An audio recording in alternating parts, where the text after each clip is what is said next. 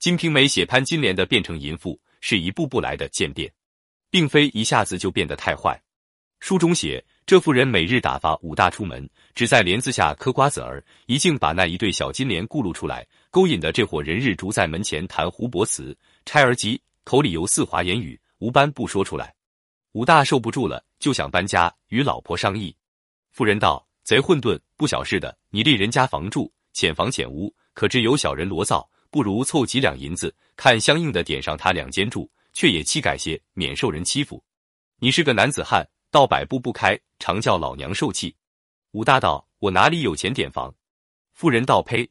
着材料，把奴的差书凑办了去，有何难处？过后有了再治不迟。”武大听了老婆这般说，当下凑了十数两银子，点德县门前楼上下两层四间房屋居住。自从搬到县西街上来，照旧卖炊饼。从这段文字着来，潘金莲之所以喜欢招蜂惹蝶。那只是基于一种想要别人欣赏她的美貌的心理，但还是未曾做出对不起丈夫的事的。在她那个时代，以小脚为美，而潘金莲最具特点的就是她那对小金莲，因此常顾露出来，勾引浪子追逐。女人爱美是天性，由于爱美，也就喜欢别人欣赏她的美。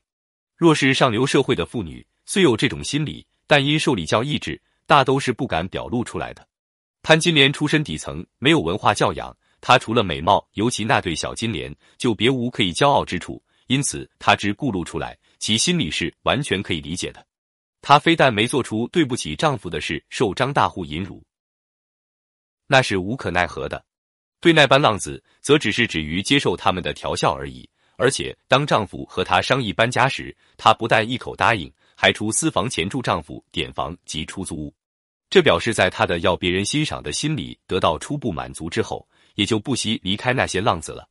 引起她的淫心的是他的小叔子武松，而他之逐渐变成淫妇，也是在他见到了武松之后。